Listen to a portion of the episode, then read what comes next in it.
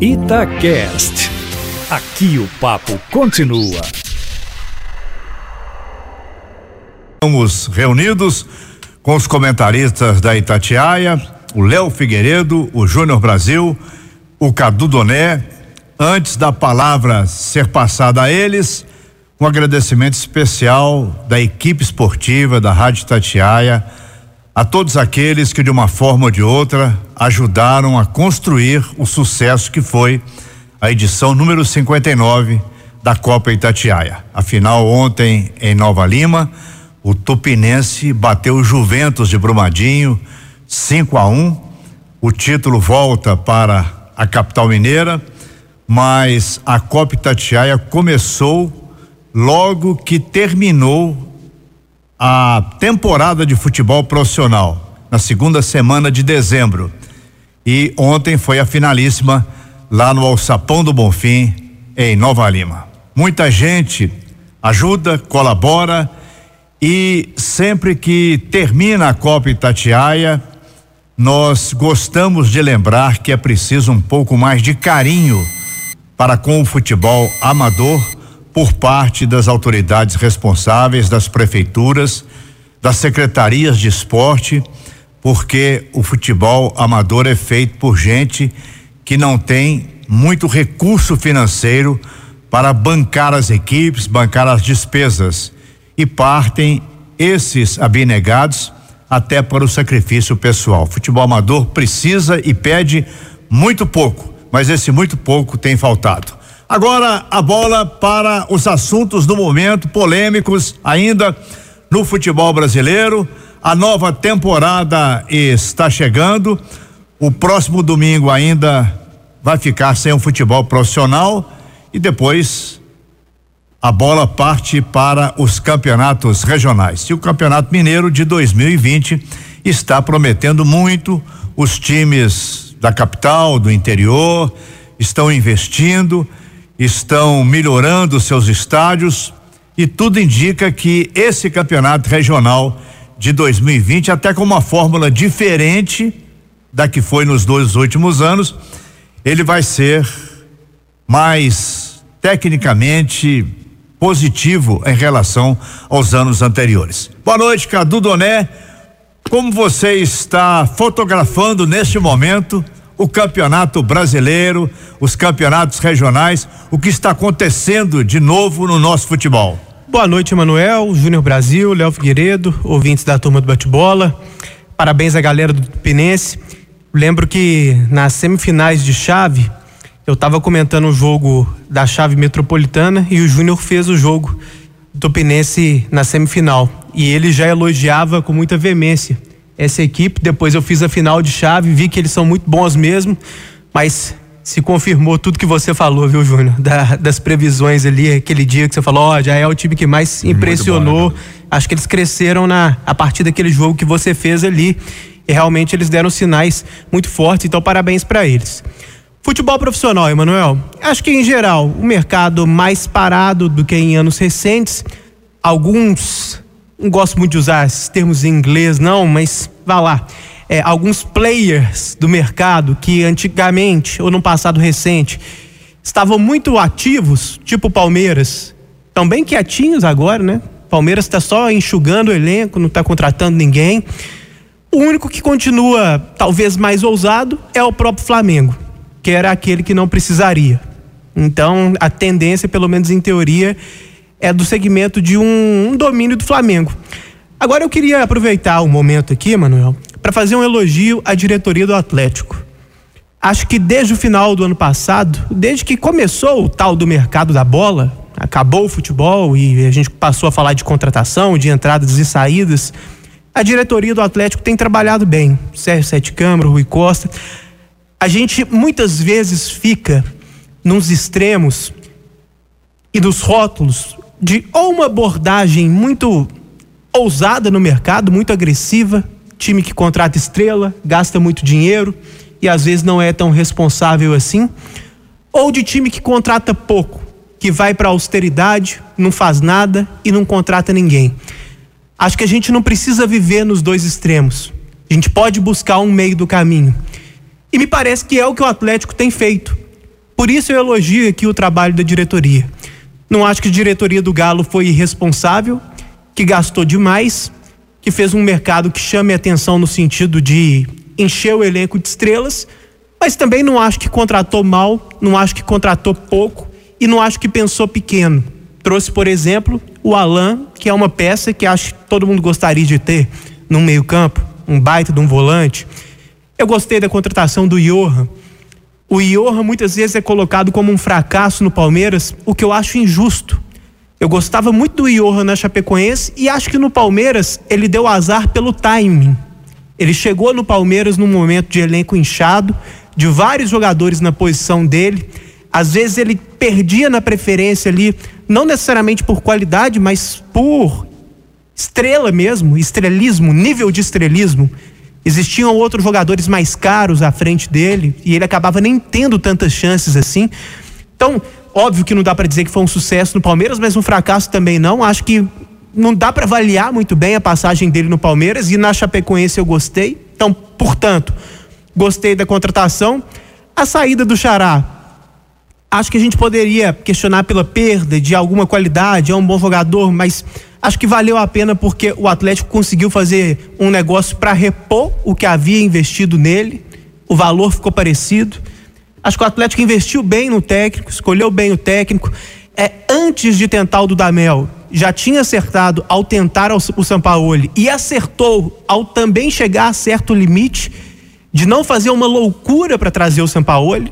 Então, nisso tudo, acho que o Atlético acertou. Então, no saldo geral, acho que o mercado tem sido positivo para o Atlético.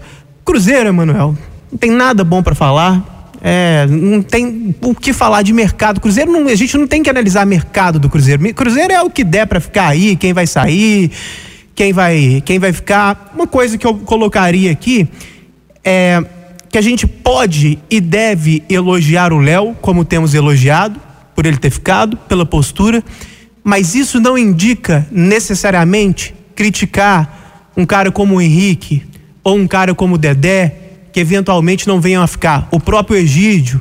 Egídio, você pode questionar de não ter jogado bem.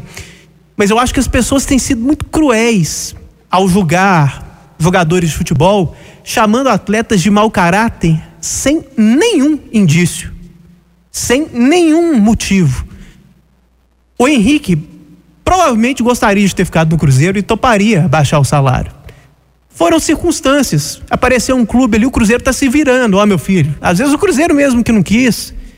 Então, elogio ao Léo não implica crítica a outros que eventualmente não consigam ficar, não possam ficar.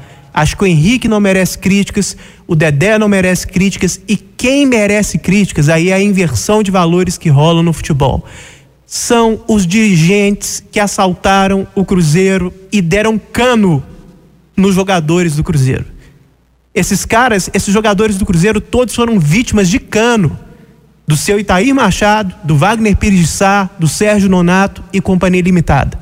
Em qualquer segmento do mundo, quando o empregado está é, com vários meses de salários atrasados, os jogadores do Cruzeiro deixaram de ganhar milhões que eles tinham direito por culpa desses caras, desses bandidos que assumiram o Cruzeiro, e a torcida às vezes xinga os jogadores. Tem que xingar é os dirigentes, eles que fizeram os contratos. Os jogadores do Cruzeiro tomaram cano.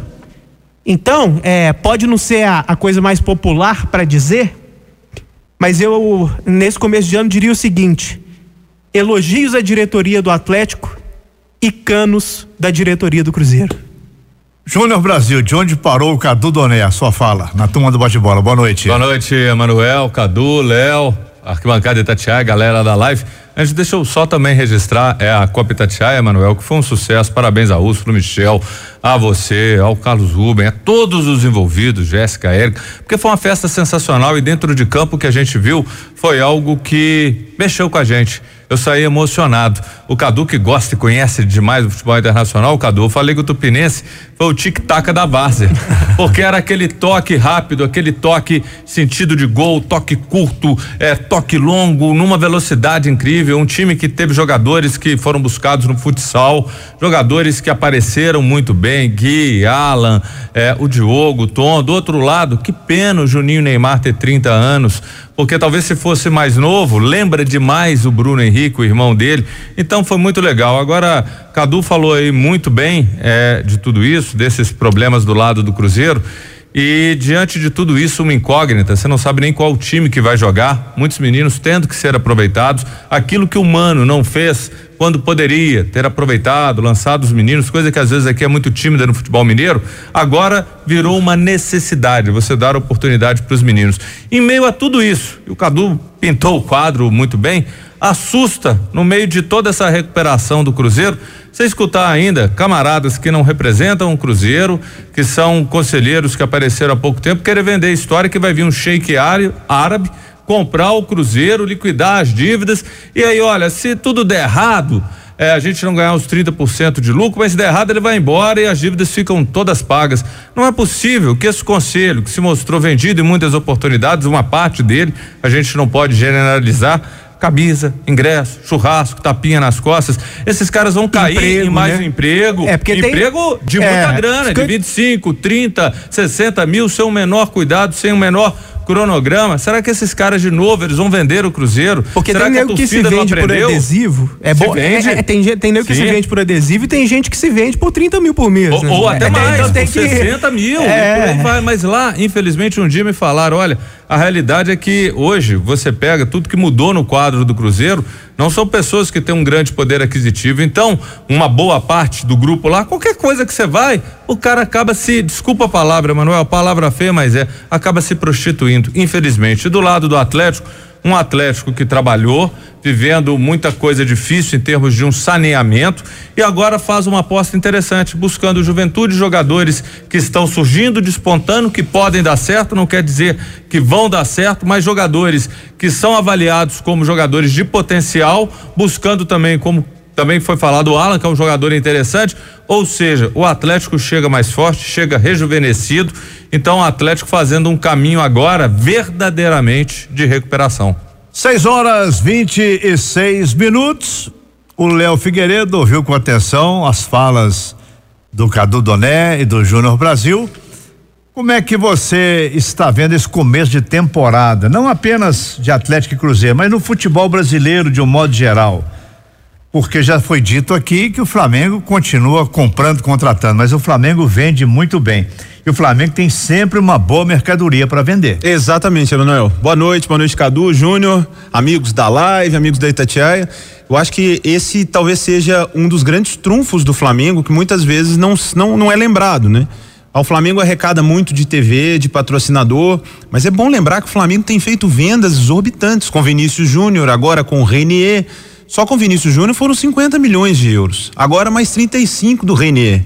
Então o Flamengo consegue fazer arrecadar com a marca que ele tem, com a popularidade que ele tem, mas ele também tem trabalhado bem em revelar jogadores e o ciclo vai ele vai se movimentando de forma virtuosa. Porque o dinheiro do Vinícius Júnior virou Gabigol, virou Bruno Henrique, virou isso tudo, virou título. Mas já estava vindo o Renier. O dinheiro do Renier tá virando Pedro Rocha, tá virando isso, tá virando e vão começar paquetar, a né? paquetar, é mesmo, bem lembrado, paquetar. Então o Flamengo entrou num ciclo virtuoso. No futebol mineiro, eu concordo com o que o Júnior e o Cadu falaram, não vou ficar aqui repetindo, porque as críticas ao Cruzeiro, ao Cruzeiro são devidas, os elogios ao Atlético são devidos. Eu só acho que é um grande desafio para nós também, acho que para parte da torcida também, o ano de 2020 vai ser um ano bem diferente. Porque eu não sei em que patamar até nós vamos cobrar do Cruzeiro dentro de campo. Porque fora do campo, nesse momento, a gente não pode falar. nem o Adilson sabe direito o time que ele vai colocar em campo.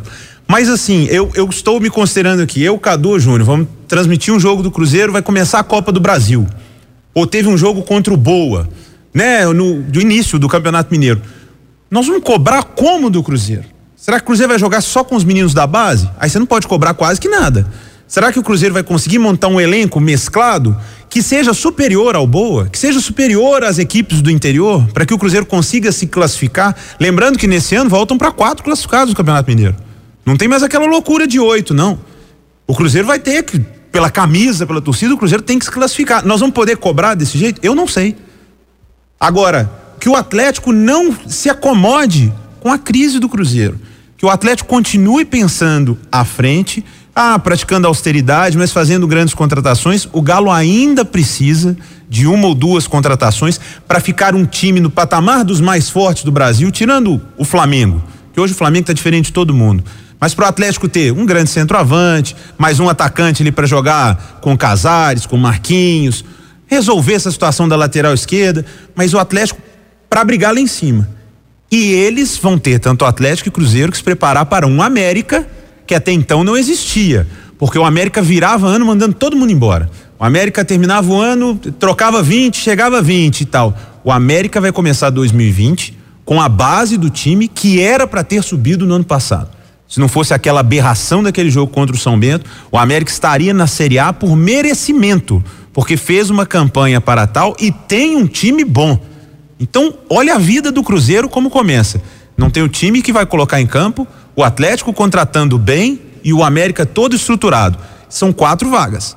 Então, eu sinceramente não sei o que esperar e o que cobrar do Cruzeiro. Do Atlético é o favorito para brigar pelo título mineiro com o América na cola. O Cruzeiro tem bons jogadores que não ficaram na vitrine em 2019, mas chegaram a ser usados em algumas partidas.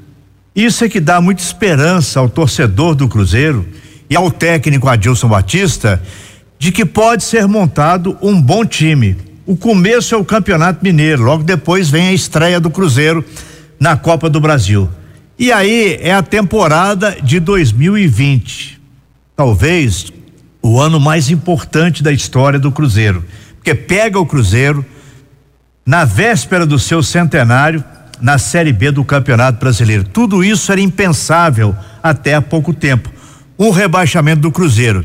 Ainda mais com os jogadores que o Cruzeiro tinha à disposição no elenco. Mas isso é outra história, página virada. E tomara que as pessoas que ficaram no Cruzeiro, que estão comandando o clube nesse momento, tenham acertos, cabeça, bom senso para se livrarem de despesas que o Cruzeiro não pode pagar mais e que consigam compor com os credores e credores são, na maior parte, jogadores profissionais do Cruzeiro que têm salários, direitos de imagem atrasados de muito e muito tempo. O Cruzeiro vai ter que fazer uma grande mágica nesse momento, nesse início de temporada, para botar um time em pé novamente e entrar na Série B com um Cruzeiro do tamanho que ele é. De primeira divisão. Exatamente. E não de Série B. São 6 horas 31 minutos. Conversamos com os comentaristas da Itatiaia, Cadu Doné, Júnior Brasil, Léo Figueiredo. Daqui a pouco as notícias da segunda-feira na turma do bate-bola.